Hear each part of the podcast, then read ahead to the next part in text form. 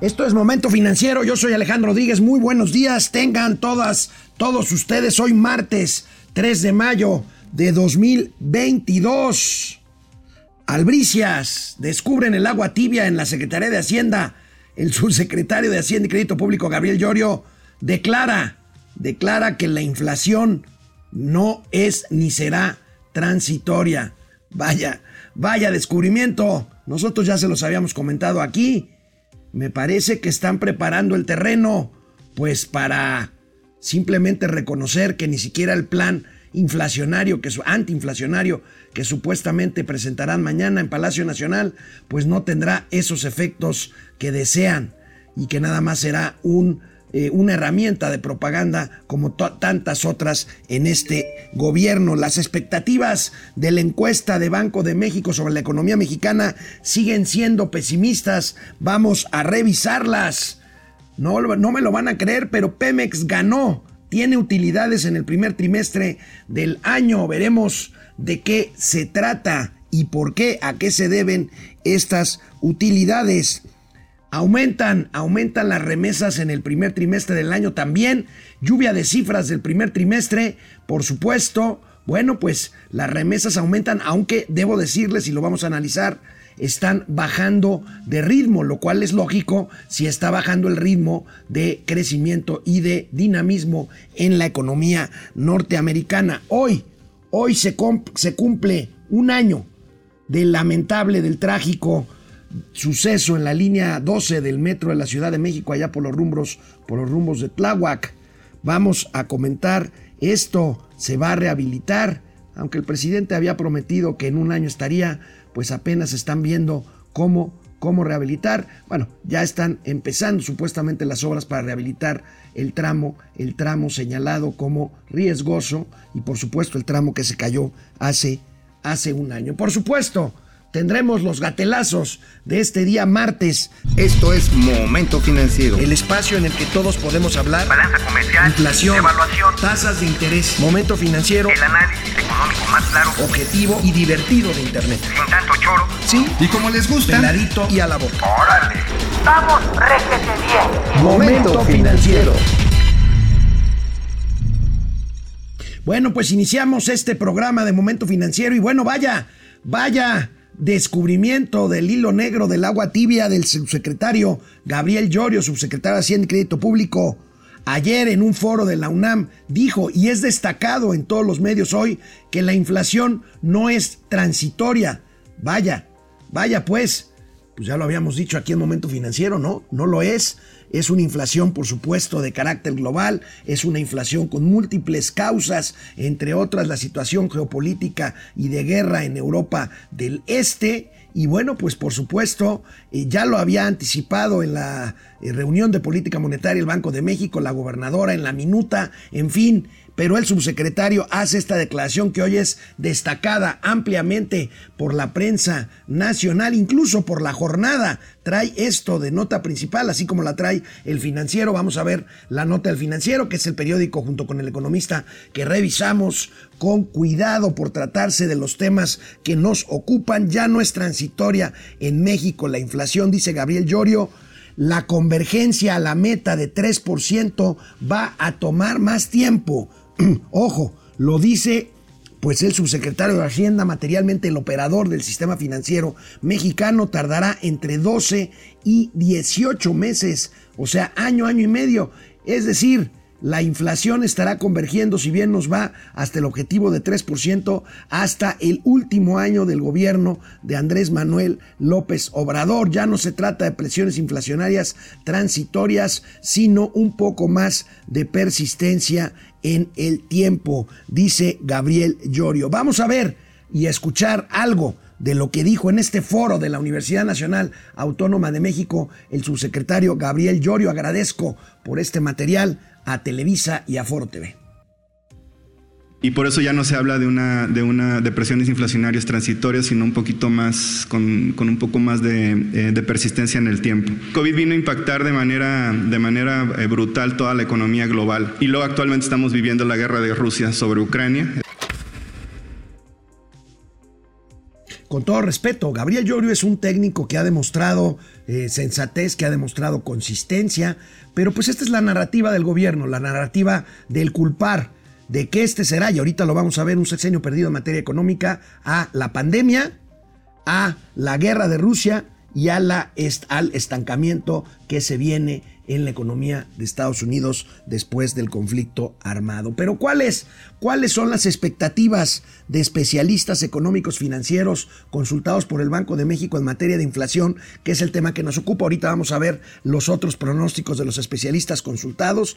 Pues ahí tenemos, estamos están pensando los especialistas en que al final del año la eh, inflación general será de 6.75%, más del doble que el objetivo del Banco Central, y la inflación subyacente será de 6%. O sea, sí se percibe y bueno, lo reconoce el subsecretario Gabriel Llorio y se destaca ampliamente, como les decía, la inflación no es transitoria. ¿Se acuerdan quién dijo?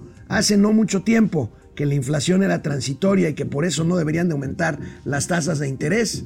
Gerardo Esquivel, el subgobernador del Banco del Banco de México. Bueno, aquí un ejemplo, aquí un ejemplo de los efectos perniciosos, negativos de la inflación en la cadena de consumo. Vean, veamos lo que repercute en las grandes firmas eh, productoras y distribuidoras de consumibles en este país. Fíjense, las grandes empresas, las 10 principales empresas de consumidores, de consumibles, este, las grandes gastan 20% más en producir alimentos a causa de de la inflación. La inflación les ha costado a firmas como Alsea, Bachoco, Kimberly Clark, Herdes, eh, 40.607 eh, y medio millones de pesos más para fabricar sus artículos en el primer trimestre de 2022. Ese es ese es el efecto pernicioso. Imagínense, este es el efecto en las grandes firmas de productos de consumo. Ahí vemos Alsea, restaurantes, ahí vemos Kimberly Clark, eh, pues, papel de baño, eh, Kleenex, en fin.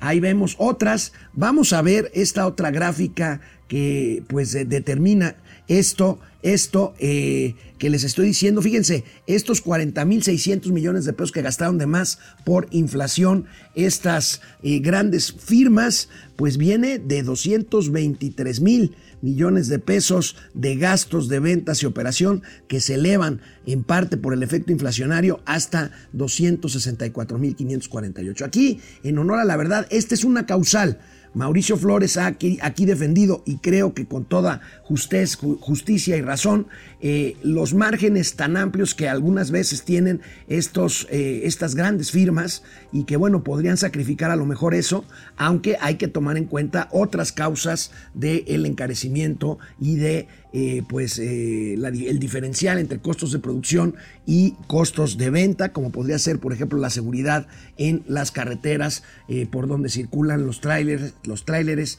y en donde circulan todos estos, estos productos. Vamos a ver, vamos a ver qué empresas de estas 10 empresas que estamos hablando que pues ven, se ven afectadas por el tema inflacionario. Ahí tenemos las tres barras los últimos tres años, 2020, 2021, lo que va de 2022, en costos y gastos de ventas y operación. Fíjense cómo Bimbo se va de 71 mil, de casi de 72 mil a 85 mil millones de pesos. KOF también, 44 mil 350.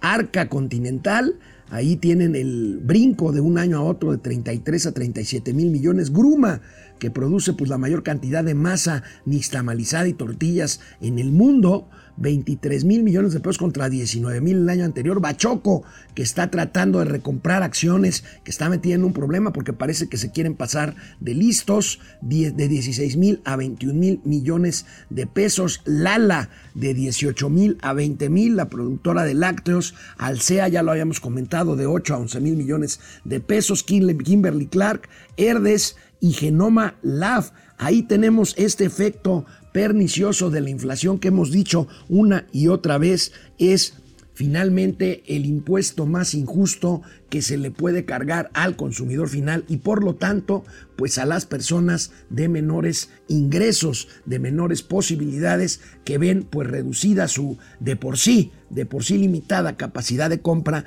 con el efecto con el efecto inflacionario. Pues ahí tenemos, ahí tenemos, vamos a ver cuál es la narrativa el día de mañana. Vamos a ver eh, qué tipo de plan se presenta mañana en Palacio Nacional. Pues eh, el anuncio del, subsecretario Gabriel Llorio pues puede ser interpretado, insisto, como pues un adelanto de que finalmente el gobierno tenga que reconocer que cualquier plan de eh, tope de precios, control de precios, pacto de solidaridad, pacto económico, como usted guste o quiera llamarle, sea suficiente para controlar un fenómeno que, insisto, un fenómeno global que pues a lo mejor eh, en México se pudo haber enfrentado de haber de haber existido algunas condiciones diferentes en cuanto a decisiones de política pública equivocadas que han desincentivado la producción y la inversión en nuestro país. Eh, y bueno, quizá que se hayan tardado un poco un poco en el tema de ajustar las tasas de interés. Finalmente la política monetaria en México ya está otra vez pues encaminada.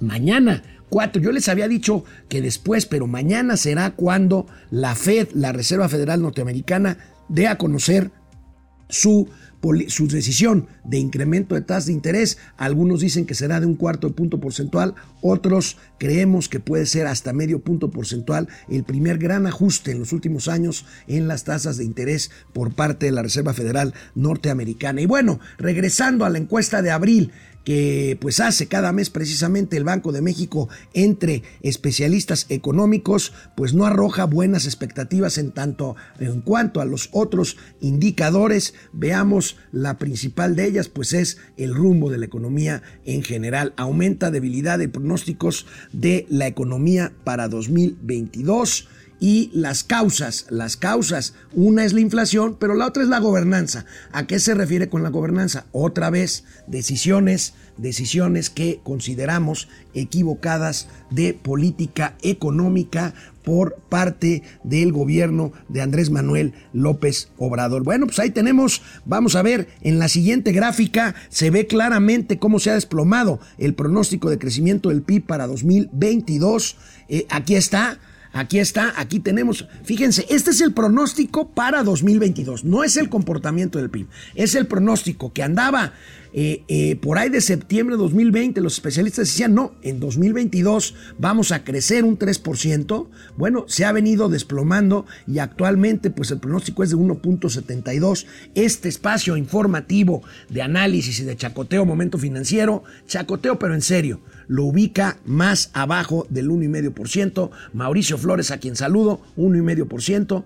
Yo más cercano al 1%. Amigo, ¿cómo estás? Buenos bien, bien, aquí celebrando el Día de la Santa Cruz. Hoy es el Día de la Santa Cruda, ¿verdad? Sí, no, bueno, mañana es la Santa Cruda. Pero Hoy, felicidades, de veras, felicidades a todos los trabajadores de la construcción. Albañiles, ingenieros, arquitectos, vendedores. Ebanistas. Plumeros, electricistas, todos aquellos pásenla a toda madre en su día, porque sin ellos no viviríamos en las cavernas. Bueno, pues hoy se disparan las ventas de carnitas, barbacoa, de, no, de bacachá, este, de bacachá, chelas, tequilas. Dios mediante, Dios mediante. Bueno, pues vamos a seguir con las expectativas de crecimiento, más bien de crecimiento y otros indicadores de los especialistas del sector eh, eh, precisamente especializado en finanzas y economía.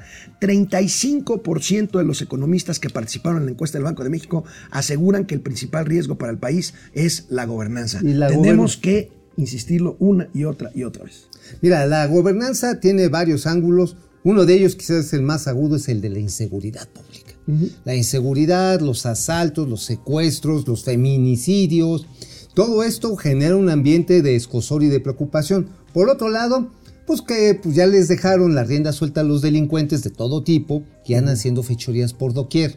Luego, también hay otra que es la gobernanza que quiere decir la medida en la que se va a respetar el equilibrio de poderes, que ha estado sometido a fuego durísimo. Hoy se le quiere pasar por cuello, pero no lo van a lograr, echar por cuello al INE, al Instituto Nacional Electoral. Ahora, el 28% acusa la inseguridad como el reto a vencer. Ahí lo ves. Mientras que el 20% afirma que es la corrupción. No, Dos banderas principales de oye, que no había, ya, no, ya había salido el ¿No traes un pañuelito. blanco? Pues sí, No, pero lo traes mocoso, ¿verdad? No, mira, Bueno, traigo- ese- eso traigo- es- mira, no, ese traigo- es de morena, papá. Ah, claro, pues digo, hay que, hay que saberse camuflear. Bueno. Pero mira, sí traigo el pañuelo de morena, pero también traigo mi, mi corona monárquica. Jolines. Bueno, a ver, Veamos la proyección de crecimiento para todo el sexenio. No. Ya lo hemos dicho. Bueno. Será un sexenio Perdido. perdido. No, espérate. Gaby Siller lo ubica, si bien nos va en 0.27% de crecimiento anual promedio, pues muy por debajo, incluso que el sexenio de Miguel de la Madrid, que fue un sexenio terrible. Terrible. Fue la. eh, pero ojo, o sea, cuando estamos hablando del sexenio es que también se prolonga a años posteriores después de un gobierno. Por eso los ochentas, cuando estuvo Miguel de la Madrid, se le llamó la década perdida. La década perdida porque pues, ya había regado el tepache Luis Echeverría, que por cierto copia muchas cosas del actual gobierno. Sí. Es decir, las tontejadas que estamos viendo en estos momentos pues van a tener repercusiones muy serias en el mediano y largo plazo. Ahora, fíjate lo que son las cosas. Carlos Salinas de Gortari, el innombrable, el chupacabras, el, eh, ¿cómo decirle? El epítome de la maldad para los chairos. Pues crecimos 4.19%. Pues ahí está. En aquel entonces, mira, lo que es, amigo, este, haber sido felices y no habernos enterado. No, mira, yo siempre he dicho que estos índices de crecimiento, aunque fueron modestos en términos de que México necesitó desde ese entonces crecer 5, 6, 7% anual para poder acceder a niveles de bienestar correctos, pues finalmente son, son cifras modestas pero positivas que nos dieron, que nos dieron muchas más cosas de las que reconocen los actuales eh, Gobernantes. gobernantes que pues se la pasaron todos esos años diciendo que era un modelo equivocado y de que era una miseria crecer, crecer un eh, 2%. 2%, y ahora ni siquiera eso Ni a es, uno. este, ni siquiera Ni a uno. llegamos a uno. Ahora, que lastimosamente esto tiene reflejos, como decías, queridísimo amigo, en temas de la calidad y nivel de trabajo. Uno. Dos, servicios públicos. Tres, gobernanza y seguridad. Y número cuatro, deterioro del medio ambiente. Porque hemos estado chingándonos los recursos naturales una y otra vez. Y lo poco que se había avanzado en tener ciertas políticas de protección ambiental, pues ahorita ya valieron madre. Ya valieron madre. Y bueno, pues siguen valiendo madre Siguen con el tema, con el tema energético, con el tema del tren Maya. No, espérate, Este, la Comisión Nacional Forestal. La Comisión Nacional Forestal está prácticamente en calzones. Le redujeron ya en lo que va de este sexenio. Oye, alguien está clavando, ¿verdad? Este, Sí, se oye, se oye punches, punches, punches, punches. A ver, díganles que ay, sí, es que una- si clavan. Es una, a ver. Que inviten, ¿no? No, pero que inviten al rato. Ahorita te van a invitar a clavar. Pues, ¿por qué no? Pues digo, Pues- imagínate ¿Eh? un clavadisco en, vi- en vivaracho. ¡Ay, Bueno. papá! Oye, oye. a ver, ¿qué, qué estabas diciendo? ¿Qué te iba a decir? Que en el caso del deterioro ambiental, CONAFOR, que era una institución muy importante para pues, mantener las zonas, las zonas protegidas, no tiene lana. Y hoy, por ejemplo, lo que se le va a dar a las 158 áreas protegidas de este país es el equivalente al 8%, al 8% de la lana que le van a meter a la mamada esa del lago de Texcoco. De veras. O sea, le están dando 800, 754 millones de varos para proteger todas las zonas protegidas ambientales de nuestro país, incluyendo a las que le están dando en la madre, mientras que para hacer el pinche lago este pitero de Texcoco, que ni es lago, Ya le- no es la güera. era, le quieren meter 15 mil millones, bueno, ya está presupuestado, 15 mil millones de pesos. este. Albricias, amigo, albricias. Albricias. Pemex. Petróleos Mexicanos Gana. reporta utilidades en el primer trimestre del año. Bueno. No reportaba ganancias desde 2018. Esa es la buena. La mala es el por qué. ¿El por qué? Pues, pues subieron los precios del ¿Por qué petróleo. subieron los precios del petróleo? Digo, Porque eh, el gasto operativo de Pemex sigue verdaderamente eh, Fuera de control. Fuera de control. En otras palabras, mira, con esos niveles de precios, hermano, se necesitaría ser muy pendejo para no ganar.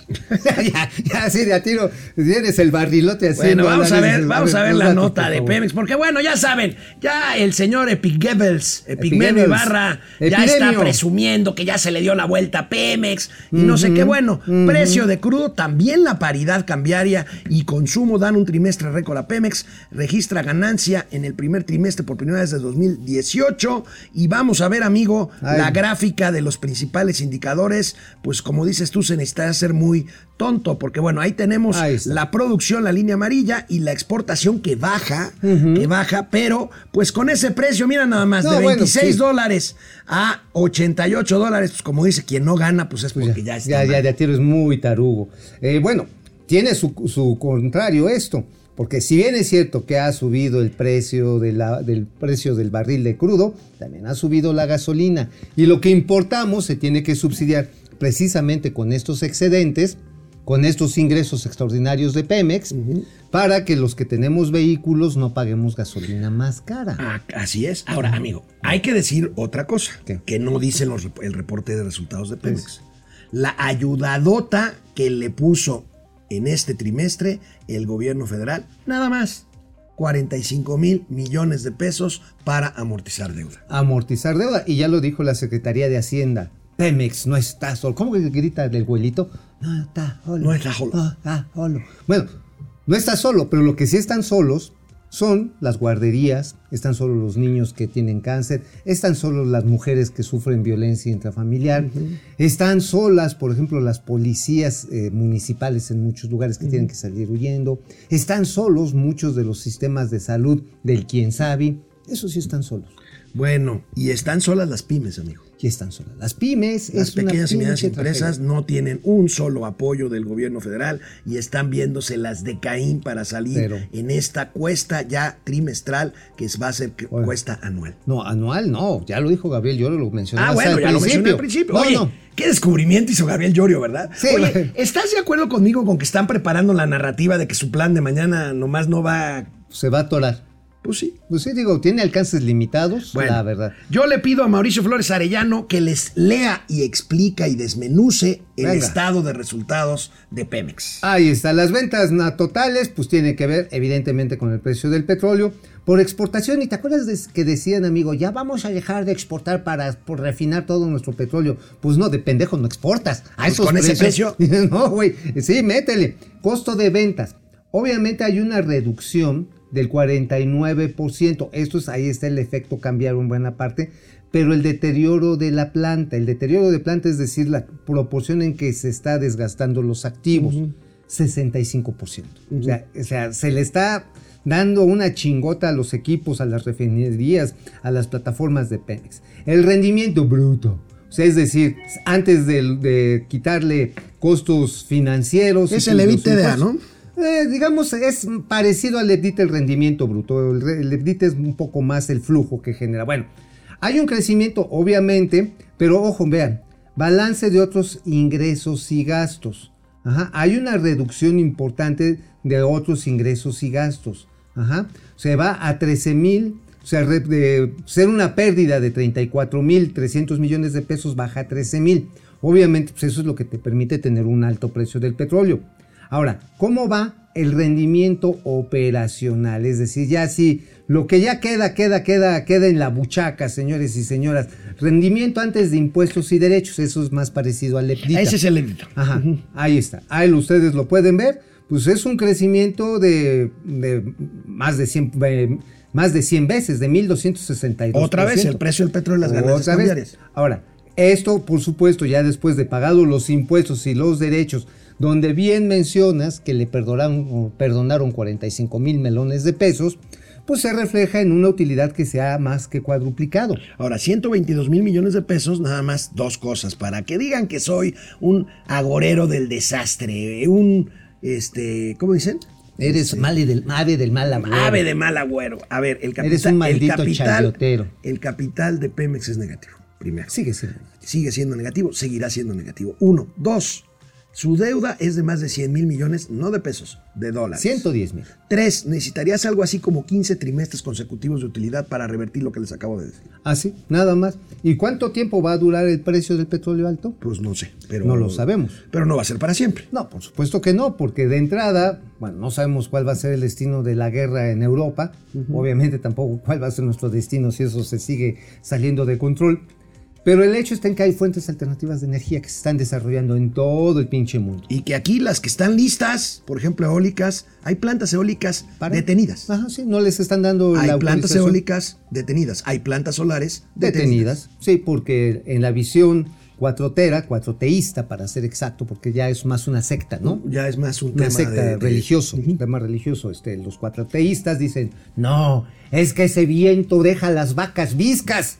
Esos reguiletes se roban la fuerza del viento, del Nuestro- señor Quetzalcoatl. Nuestro amigo, el, el analista, el experto, Carlos Ramírez, un saludo a Carlos. Carlos. Nos eh, da otros datos interesantes que vale la pena comentar aquí en Momento Financiero. Sube un tuit, el agrónomo, el agrónomo de Pemex, el director, ha repetido hasta el cansancio que la producción petrolera va en ascenso y ya superó la de la administración anterior. Los otros datos, el agrónomo, producción de crudo y gas por debajo de los niveles niveles, de claro. 2018. Si vemos la tabla un poquito más grande ver, para que se vea mejor. Ahí tenemos, amigo, Ándele. contra 2018 producimos 7% menos gas que en 2018, Crudo. menos crudo y 10% eh, menos petróleo crudo sin condensación. Condensados. Y de condensados. 3% menos gas. Ah, Ahora, los condensados, ¿qué son los condensados? amigo? Son parafinas, son subproductos del proceso primario de refinación. Pero bueno, el gas es especialmente preocupante. ¿Por qué? Porque finalmente, pues este es con lo que movemos las turbinas para consumir. No, y además con el precio que está carísimo el, el precio del Ah, gas. Es una pinche locura. Ahora, este, eh, entiendo que el gobierno mexicano se está negando a sacar más gas que hay. Este, porque no tiene dónde almacenarlo. Y, porque almacenarlo. no quieren usar el fracking. Además, pero además no hay ni dónde almacenarlo. Ahora, ¿qué sí sube? Las gasolinas automotrices por el plan de renovación de las refinerías. Ese sí está subiendo. La compra, ah, la compra de Deer Park que les dejó una utilidad de 192 millones de dólares. Eh, luego, diésel también. Ahora, lo que no podemos dejar de un lado es el crecimiento brutal de la producción de combustóleo. Que el combustóleo no se vende en ninguna pinche parte del mundo, amigo. Las navieras, que eran las que lo consumían, este combustible pesado, pues desde hace tres años lo sacaron de sus motores de las embarcaciones precisamente por un acuerdo internacional de- dado los altos niveles de contaminación. Ya ni siquiera las navieras más viejas lo compran. Se compra a veces, se compra en Europa para algunas plantas termoeléctricas que tienen altos sistemas de, de, ¿cómo se dice? de combustión a alta presión que evita que se fugue eh, el, el dióxido de carbono ¿no? en la quema. Pero bueno, si se dan cuenta, el combustóleo, que es la sangre de la nación, es prácticamente de la misma proporción que las gasolinas. De ese tamaño. Con todo y que Bueno, se le ha pues metido está. un varo a la renovación de Bueno, pues ahí está. Amigo, Ey. las remesas, las remesas aumentan. En Muchísimo. el primer trimestre del año aumentaron nuevamente este, este envío de dinero de los paisanos que trabajan en Estados Unidos. Nada más que si hay que decir algo, ahorita lo vamos a decir. Primero vamos a ver el avance. El, avance, el dato, el dato general sigue creciendo, eh, crecen 12.6% en términos anuales, llegan en marzo a 4.681 millones eh, de dólares.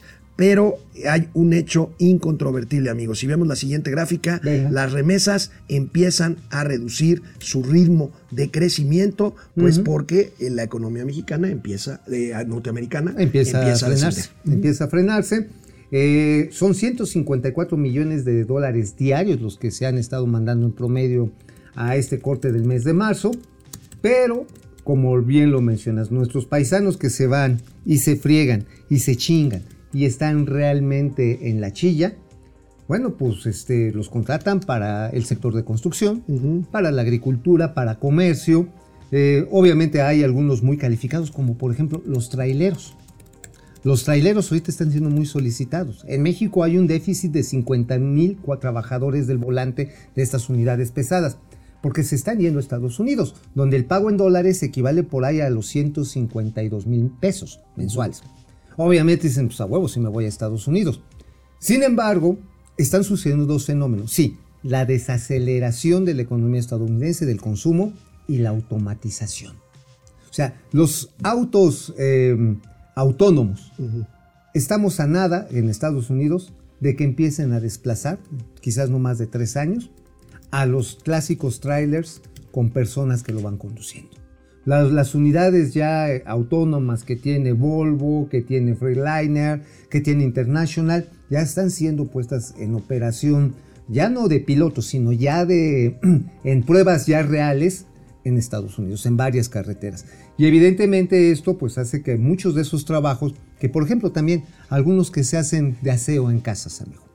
¿Ah? Los robots y la inteligencia artificial y el propio diseño de los espacios habitacionales van a ir necesitando cada vez menos eh, afanadores, por ejemplo, donde se refugia mucho de la mano de obra que huye de países pobres, jodidos o mal gobernados, como no quiero decir cuál, ¿no?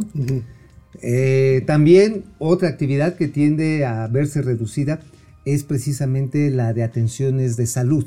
Ajá, ¿Por qué? Porque es muy caro en los Estados Unidos y porque ya con las aplicaciones de la telemedicina eh, y también con la extensión de la esperanza de vida en estos países, pues la gente no requiere a veces ya tantos cuidados geriátricos como tú comprenderás, ¿no? Sí, ya, ya, este- Bueno, vamos a un corte y, Y regresamos. regresamos. Vamos con los comentarios. Bueno, Francisco García, buenos días. A un año de la caída de línea 12 y desde hace tiempo el presidente ya exoneró a sus Ah, destapados. pues claro, pues claro. Marielos Aguinaga, queridos amigos de Momento Financiero, les envío abrazos desde San Abrazo. Antonio. San Antonio, Abrazos para todos. Texas. Nos. Saludos al señor Greg SP. Greg. Nos torear con otras versiones, no lo entendí. Pupi Noriega, amados tíos, ¿Qué buenos y hermosos días, los amo mucho, mucho, qué alegría verlos. Igualmente, Zulema Ojeda, Gustavo Velasco, eh, saludos, Momento Financiero. Buenos días, tío Alex, me engañaron en la primera transmisión. ¿Por qué, Gustavo? A ver, ¿por qué? Antonio G. Alcaraz, buenos días aspiracionistas, Genaro Eric, festejando el día de la Santa Cruz con la Ah. caída de la línea 12. Adivinen quién tiene la culpa, híjole. Oye, qué pinche, ¿eh? ¿Y sabes qué es lo más dramático? Que, este, que no hay un solo responsable, fueron los pinches pernos. David Magnot, con mis estampitas paro la inflación. Yo no vine a eso. Oye, Yo- sí, aquí, aquí Doña Austeridad, mire, aquí trae el- los detente.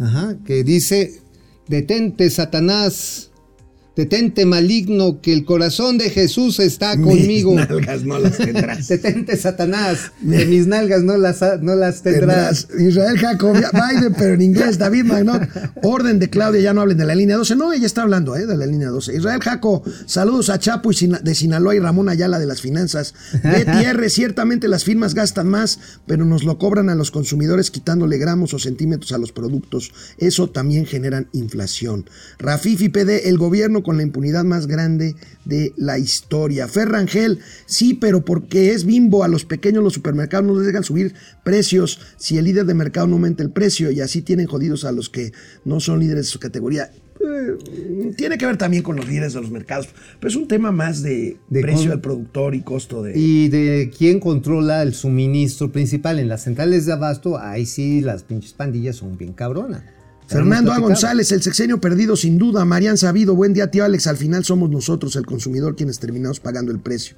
A donde vaya, súper, cine, restaurantes, todo absolutamente está más caro, ciertamente. Es el que nos lo arriman el camarón por langostino. En el año 2021, Bimbo subió sus precios al consumidor en cuatro ocasiones. Fidel Reyes Morales, Ferrangel, Bimbo acaba de subir tres pesos en varios productos, sí. Ajá. Roberto Alvarado, no excluyan a las Fuerzas Armadas. ¿De qué? Pues es que ¿De no qué? están excluidas de nada. No, pues al contrario, están súper Creo que, creo que ya producen gancitos también los, este, los marinos. Marina Marinela. vámonos, Marina Marinela, vámonos a vámonos, seguir otra. con este eh, programa. Vámonos. Bueno, pues aquí seguimos, aquí seguimos. Ya hablamos de las remesas. Fíjate, amigo. Oye. no Y de los remensos del gobierno que se quieren poner la pinche medallita. ¿Por qué? Pues siempre dicen, no, es que es un logro del actual gobierno, las remesas. No, pendejos, realmente las remesas porque la gente no encuentra chamba satisfactoria aquí. Pues sí. Y Bueno. vamos por el bolillo. Bueno, amigo, no podía saberse. No, eso no se puede hacer. Está retrasado el plan para la cobertura total de Internet en México, ¿verdad? no. ¿A Aquí poco? está la nota. Oye, no me El- diga. el- a ver, vamos a ver la nota. A ver, la verdad de perogrullo, por favor. Ahí está. Atrasa gobierno acceso a Internet, carece Mm. de planeación y reconoce AMLO que ha fallado en ampliar la conectividad. No, No. no les tengo el No. clip, el clip de lo que dijo el presidente hoy, eh, ayer en la mañanera. ¿Por qué? Porque es un gatelazo. Pues sí, Entonces, es un gatelazo. Es un gatelazo. A ver, la promesa, para no decirle la chupada de pistola, que era el programa de Internet para todos, primero lo echaron, no, sí, vamos a hacer una empresa que vaya a mover este, la, la red de fibra óptica. Y madres, nunca la arrancaron, se quedó en la CFE. Se dieron cuenta que la red este, de CFE, que tiene, obviamente tiene también fibra óptica, pues no es nada más como prender y apagar la pinche luz.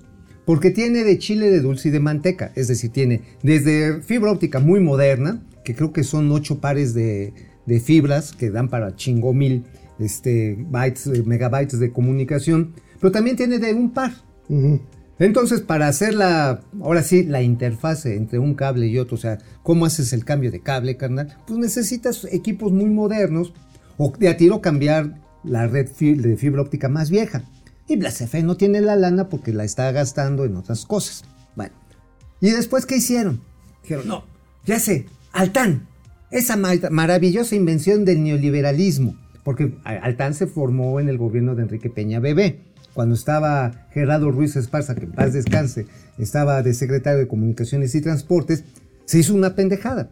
Porque el espectro eléctrico, radioeléctrico que se liberó con el cambio de la televisión analógica digital, agarró y se dijo, vamos a hacer una empresa público-privada en vez de licitar el espectro. Y hoy esa empresa Altán está en concurso mercantil. Bueno, no se suben, pero ni lo de los mercados ambulantes. ¿Sabes cuántos clientes tiene Altán? ¿Cuántos? Tiene 300 mil. Lo que cobra de acceso no da ni para la pinche nómina. Con eso te lo digo. Bueno, ok, bueno, pues vamos a ver al rato el gatelazo, pero ¿de qué escribiste hoy en tu columna de La Razón, amigo? De la razón, de, de las pocas cosas buenas que puedo presumir en esta administración, y proviene del Seguro Social.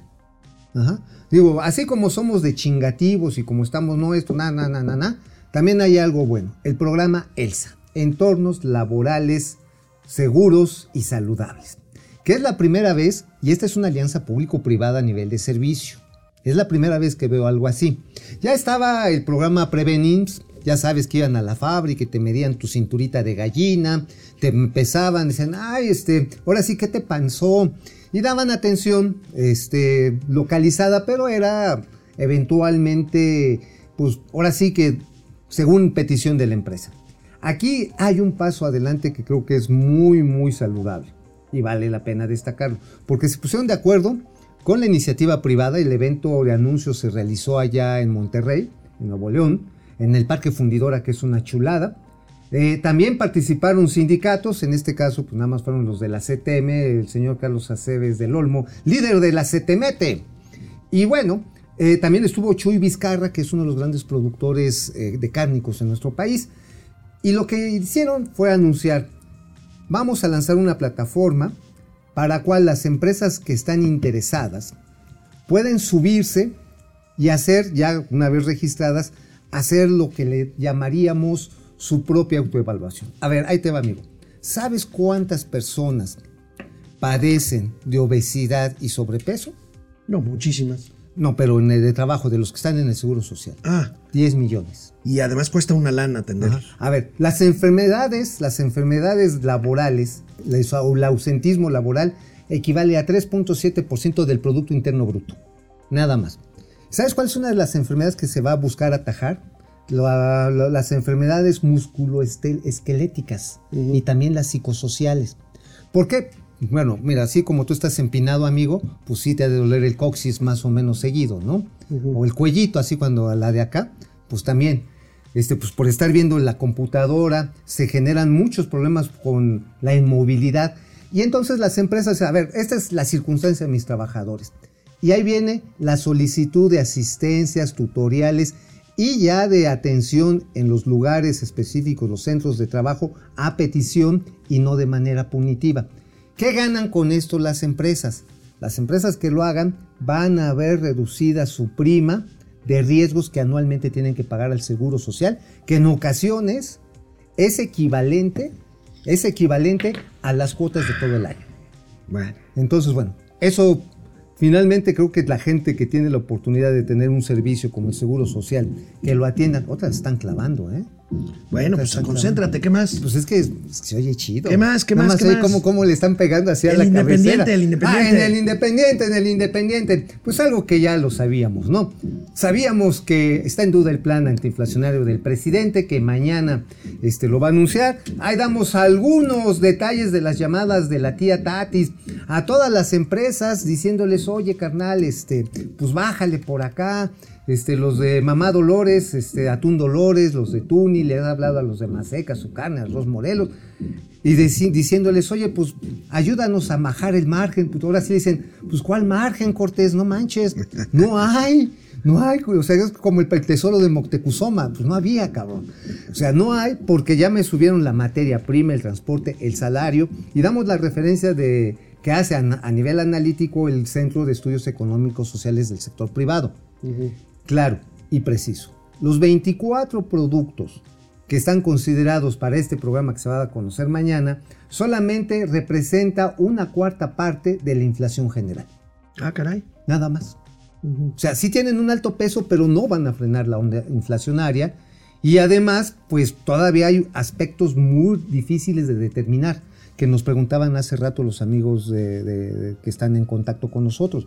A ver, a lo mejor Walmart dice, va, yo veo cómo me chingo a alguien y vendo el precio de la tortilla, dejo la tortilla a cierto precio, no lo muevo. Pero ¿qué va a pasar con los, si- los cuántos son? 20 millones de establecimientos, 17 millones de establecimientos pequeños que hay en el país. Dicen, güey, pues, pues yo no puedo topar el precio porque si lo topo ya me chingué. Tengo que pagar transporte, luz, tengo que pagar derecho de piso, pues no da. Entonces ahí es donde el programa inflacionario, antiinflacionario, por más buena voluntad que tenga, pues entra en un escenario, pues básicamente de propaganda. Pues mira, va a ser otra promesa incumplida, pero bueno, justamente hoy, hace un año. Tristemente. Hace un año se tuvo lugar, tuvo lugar la terrible tragedia de la línea 12 del metro, en donde se desplomó una parte del tramo elevado al momento de que cruzaba por ahí un tren, un tren eh, de la de la línea 12 justamente del La metro línea dorada. y de la línea dorada y bueno 26 muertos eh, muchos heridos eh, una gran cicatriz y bueno pues hoy se dice que 1.500 millones de pesos se están desplegando para eh, rehabilitar este tramo de la línea 2 y poderla poner a funcionar Ah. de nuevo. Aquí, lamentablemente, la verdad, las autoridades de la Ciudad de México y el propio presidente de la República, Fueron pues meses. hablan más, hablan más de la reparación de daño a las víctimas, cosa que está bien, que de verdaderamente buscar un responsable o unos responsables para que A ver, eh, acudan a la justicia. Odio citarme a mí mismo, pero mí mismo, ¿qué escribiste exactamente de ese evento hace un año? Lo que había escrito mí mismo seis años antes. Esa pinche línea había que tirarla. Desde el diseño, la calidad de construcción, la cantidad de corrupción involucrada. Digo, está escrito, carnal. Digo, no es que yo sea a mí mismo, sea genio, pero por ahí voy. Este, Ahora, lo que es increíble. Mira, ya, ya, me- ya me dio el, el Darías Socelis. Lo que es increíble es la narrativa oficialista. Incluso dicen que son históricos los acuerdos de reparación de daño para los familiares de las víctimas. Claro. Qué poca. Qué, Qué poca. poca. Esto es un gatelazo adelantado. Oye, es el Tontolini, Antonio ¿verdad? Tontolinazo. Es un tontolinazo. Fíjate nada más. Nunca. Los acuerdos son históricos. Nunca antes se había logrado tan poco tiempo acuerdos reparatorios que aseguren la salud, educación y seguridad de niñas y niños huérfanos hasta que se terminen sus estudios. Eso es por la confianza en las autoridades. Miserable Atolini. A ver, y los a ver. muertos. A ver, pendejazo, a ver, pendejazo. El tema era que no se tenía que caer, chinga.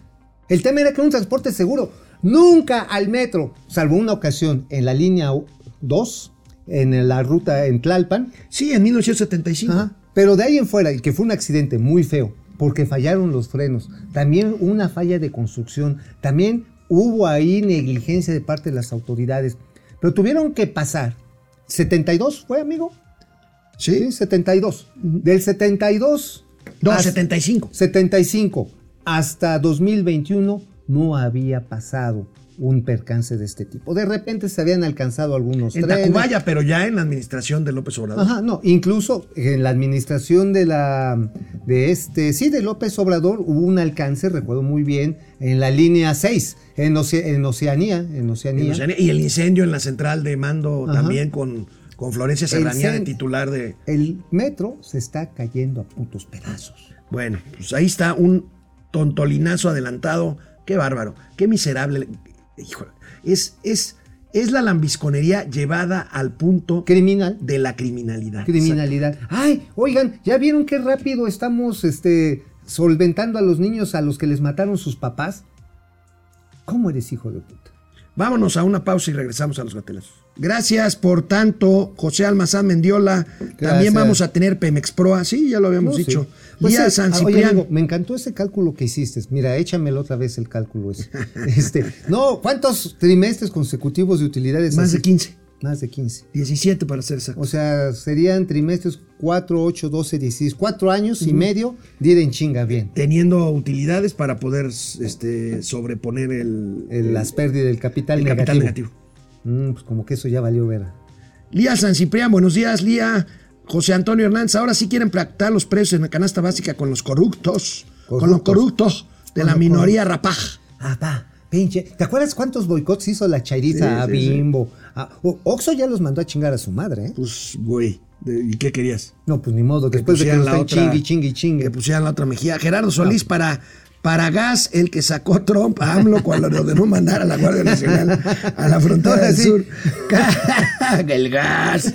Carly Agui, saludos amigos a Blover de Closet. Es igual a Pristas. Ya nos dijeron Pristas. Eh. Jesús Hernández, saludos traidores a la patria, saludos Manuel Isea, buen día para todos, cuídense igual. Fidel Reyes Hernández, mañana aumento en la producción de crudo por la conmemoración del Día de la Santa Cruz. Exacto. Sí, ahora sí va a haber un chingo de crudo que hasta para exportar. José Antonio Hernández, Pañuelo Chairo, el de Mauricio, pues sí. Adrián Pues Gilberto mira, González mira, Peña. La elegancia la de Francia. Ah, qué elegancia. Nada más, mira. El estilacho, güey. Ve, nada más el estilacho. Mira, mira, ve, ve cómo te la dejo meter en doblada. Mira, sí. Mira, es, es, más es como oye, una tanga. Mira, también tiene funciones Mauricio de, Garcés. atrac- de atractivo sexual. Dios mío. Eh, RH Ratings dice que la deuda de México pasó de mala a estable. ¿Por qué? Según la economía está bien manejada. Gonzalo, es un. Son rangos, eh, finalmente la deuda sigue mal calificada, pero pasa de un rango de negativa a estable, pues por ciertas eh, condiciones de manejo ahí. Hacendario, fiscal, básicamente. hacendario. Es decir, están ahorcando varias partidas de gasto, mientras que por otro lado, pues siguen metiéndolo a los programas del presidente. Gustavo Velasco, pues para la gente con artritis reumatoide no hay medicamento disponible en el IMSS y así duran meses e interrumpen el tratamiento hasta que se tuercen los dedos. Oye, por Está cierto, cabrón. otra cosa que escribí en La Razón es la licitación que se cierra el 5 de mayo. Mañana dan los resultados, ¿no? No, hasta el 5 de mayo, hasta el jueves. Hasta el jueves. Ajá, sí, la licitación para la distribución de los medicamentos en 11 regiones del Seguro Social. ¿Y quién crees que le metió con toda la galleta? Así que quiero todo, papá, quiero todo ¿Quién? contigo. Tracción. Tracción, pues sí. ¿Y quién está con tracción? ¿Quién? El niño verde. Y un señor que encontró una señora que tiene harta lana. También. Que vive en Houston. Sí, también. Eva Jaime, ya no puedo mandar dinero a México porque ya me excedí el límite de envío y que me están investigando que no sea dinero lícito. Ah, chinga. No, no hay ¿Cómo límite, las- ¿no? Bueno, las remesas, ¿no? Los O sea, además se paga comisión, se bancariza. se van que queda bien. Digo, Eva Jaimes, bueno, a ver si nos das más datos por DM, por favor. sí, Eva. sí, la verdad está- Carlos Hernández, estoy seguro que sumadas las pérdidas en este sexenio entre aeropuerto, Pemex, CFE, deberían rebasar por mucho el Fobaproa. Sí, no, sin duda. Eh. Ya, ya, sin duda, sin duda, ya, ya se rebasó. Lía San Ciprián, el problema de la línea dorada fueron los vagones, no los tenían que haber cambiado. Eh, José Antonio Hernández, Pañuelo Chairo, el de Mauricio Mau Ríos, lo histórico es que ni con los malditos neoliberales pasaban estas miren, cosas. yo sé que les va a dar asco, pero me lo voy a poner como tanga aquí frente Ah, a ustedes y siguen con, con que es un... Ferrangel, ¿qué esperaban de Atolini? Pues sí. Pues sí, no, pues sí. Un, un antolinazo. Black Archer 1000, ¿por qué creen que Marcelo se autoexilió en Brasil? A París, perdón. Pues por la línea 12. Pues sí. Este, bueno, vamos a los Y gatelazos. además eso se llevó entre las patas a Ica, ¿eh? Bueno, para seguir con el tema de la línea 12, triste. Amigo, ¿cuánto vale la palabra del presidente de la República? Bueno, en un presidente Debe que de tiene valer credibilidad, mucho, que tiene credibilidad debe ser muchísimo. AMLO, el presidente López Obrador se ha dedicado a devaluarla. Miren lo que aseguró hace un año, A ver, en ¿qué dijo? junio de 2021. Dice, dejo empeñada mi palabra. AMLO aseguró que más tardar en un año operará de nuevo la línea 12 del metro. Todavía No, ni bueno, siquiera, pues ya todavía valió. ni siquiera ponen el tramo que se cayó. Oye, oye. Es que nunca dijo que completa, Bueno, ya lo, lo está que sí diciendo es aquí que, es que No, no, es que lo estás confundiendo. Sí puso otra vez a funcionar la línea, pero con camiones. No, pues eso no se puede funcionar. No, no, pero va por arriba del metro.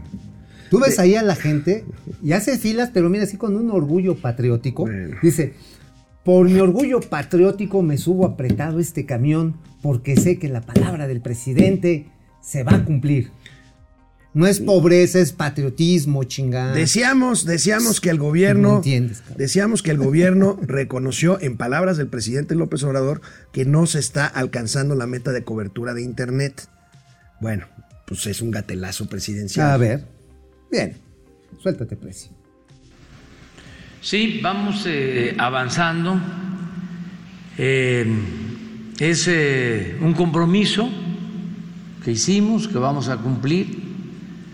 Nos está costando trabajo el cumplimiento de este compromiso porque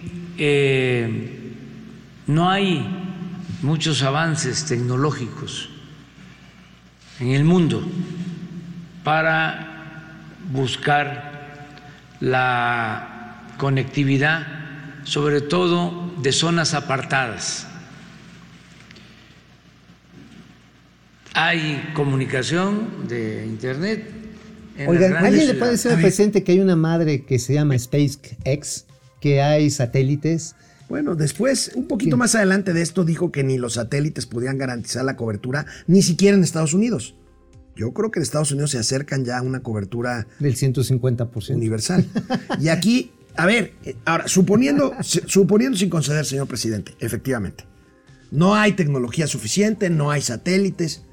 Y entonces, ¿por qué garantiza Lo que hace no tres puede años garantizar. lo que no puede cumplir? Porque usted hace tres años dijo Anduvo que iban, ahí vamos a tener cobertura. Anduvo de. Bueno, hay una madre que se llama satélites de órbita baja. Ajá. Sí, como tú sabes, los cocodrilos, ¿no? Bueno, que vuelan bajito, bajito. bajito, bajito. Y eso sí tienen cobertura, sí tienen cobertura en casi todos los lugares del mundo. El único problema es que es muy costoso. Es muy costoso porque necesitas un teléfono satelital, así es, tamaño santito. Y pues esas madres cuestan entre dos mil y tres mil dólares. No cualquier persona que vive en una zona apartada y pobre usualmente. No, pero volvemos a lo mismo. La oferta del presidente no fue esa. La oferta del presidente fue cobertura total. Ah, ahora, ¿qué sí pudieron hacer y que no hicieron? Fue aprovechar, lo explicábamos, la red de CFE para llevarla el- allá. Pero pues, pues el dinero se lo están gastando en otras madres. Bueno, ¿te acuerdas de, Ger- de Gibran Ramírez? Ay, sí, el gordito, bien simpático, que una vez salió ahí con su novia que estaban echando pata, ¿no? No, no, no. Bueno, habían echado pata, supongo. No, no, no. Salió así con un, con un este, brasier así muy coqueto, ¿no? No, no sé, no sé. No, yo sí me acuerdo. A ver. se veía mona la niña. Quiso ser presidente de Morena, eh, Gibran Ramírez, y hoy se lanza contra Mario Delgado, el dirigente de Morena, y hasta pronostica que al partido le va a ir mal en las elecciones de este año. Vamos A ver, Gibran, ¿qué pasó, güey? Y a la candidata de Morena cada día le salen escándalos de corrupción. Ya vieron ustedes lo de las antenas de Wi-Fi que no estaban colocadas, ni 20 de las 200 que estaban pagando cada mes. Han salido por ahí también propiedades, tiene a toda la familia en la nómina. Y cuando nosotros hemos hablado muchas veces de combatir el nepotismo y todas las lacras de la política, la vitela es lo contrario a lo que Morena significa desde su base, lo contrario a lo que ha enaltecido el presidente de la República durante todos estos años y no por disciplina oficialista, no como si fuéramos el PRI, la vamos a respaldar solamente porque lleva los colores. Yo creo que va a perder Durango, yo creo que se va a perder Aguascalientes y está en riesgo Tamaulipas. Esas tres gobernaturas. Esas tres podrían ser. Ok. Y bueno, tú dices que se tiene que refundar. Oye, Pues ¿qué? mira, Oye, Morena aseguró que iba a arrasar. Lo más, lo más lógico era que Morena perdiera nada más uno, Aguascalientes, este año. Oye, yo creo Gibran que- dice que va a perder tres de tres. ahora, Gibran perdió medio bigote. O sea, trae así un bigote aguamilero. Así, así, imagínate, cuando se eche su pulmón blanco, eh, va a quedar aquí escurriendo nada más. O sea, ya de a tiro, Gibran, tómale una chela bien espumosa o una espumosa, lo que tú quieras, para que se te complete el bigote. Bueno, no cabe duda, amigo, que el poder los hace Oye, iguales. Oye, oye, oye, nada más. ¿Te imaginas qué feo habrá es haber sido el niño prodigio del gobierno entrante, fulgurante y brilloso, a ser un mendigo resentido? Pues sí, ya se está bajando el barco. Ya está bajando. ¿Cómo? Bueno, no cabe duda que como dicen, el poder los hace iguales. Miren nada más esto.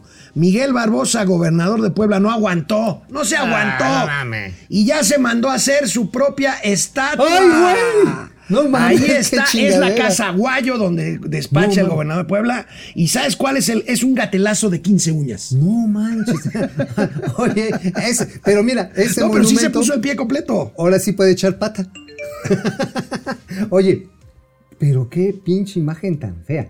O sea, yo mínimo sí le ponía unos chingadazos al escultor. Ahora, porque a ver, lo puso bien aquí, pinche aquí, feo. aquí la pregunta es un chiste, un chiste de primaria.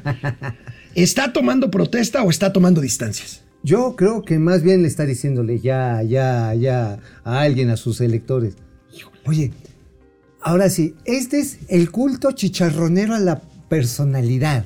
Te digo, es un gatelazo de 15 uñas. Sí, sí, el 15 uñas. O sea, no manches el 15 uñas. O sea, me voy a hacer mi efigie porque soy el gobernador más bonito de Puebla. No, Bueno, no, a propósito, amigo, del decretazo, fíjate, ayer que no Sí. viniste, comenté este decreto que se anuncia, se anticipa, que tú ya lo habías anticipado, que de que a Chaleco se van a llevar vuelos a Santa Fantasía, a la IFA, a la IFantasma, al Aeromuerto.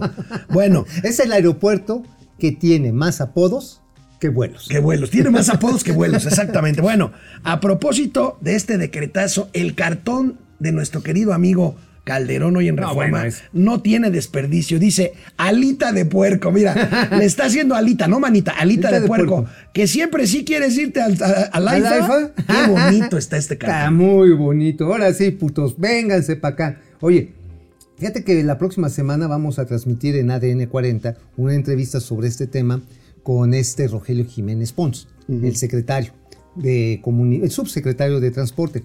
Hay un dato que yo sí traigo en, en aceite esa pinche terminal avionera. Pero si ya está, ¿para qué puede servir? Y sabes qué es interesante, viene un segundo decreto. Para que todas las compañías cargueras, todas, y las también charteras, se vayan a Santa Fantasía. Lo cual no está mal, ¿eh? No, las cargas, ¿no? No, eso está ¿no? todo mal. Ahora, si quieres llevar a la de a huevo el eh, las personas que vayan para allá, pues va a haber gente que no. A ver, Es un tema de. a ver, ¿qué- qué- no es que no quiero spoilearles la entrevista que estuvo bien buena, cabrón. No, pues no les spoiles, güey. No, mejor, mejor se las platico el martes que viene, porque finalmente hay varios reconocimientos tácitos, pues de que, pues. Bueno, pues, el alita de último, puerco. el último gatelazo de hoy es otro cartón también sobre este tema. A ver. Pues ahí está el presidente de la República. Aterricen, tenemos la ayudas dos por uno. No mames. ¿Quién es, ¿quién es James? James, no buenísimo. mames, güey, qué bueno. Tenemos Bueno. la ayuda al dos por uno. Nos vemos Con mañana. chesco gratis. Nos vemos mañana, amigos y amigas. Bye.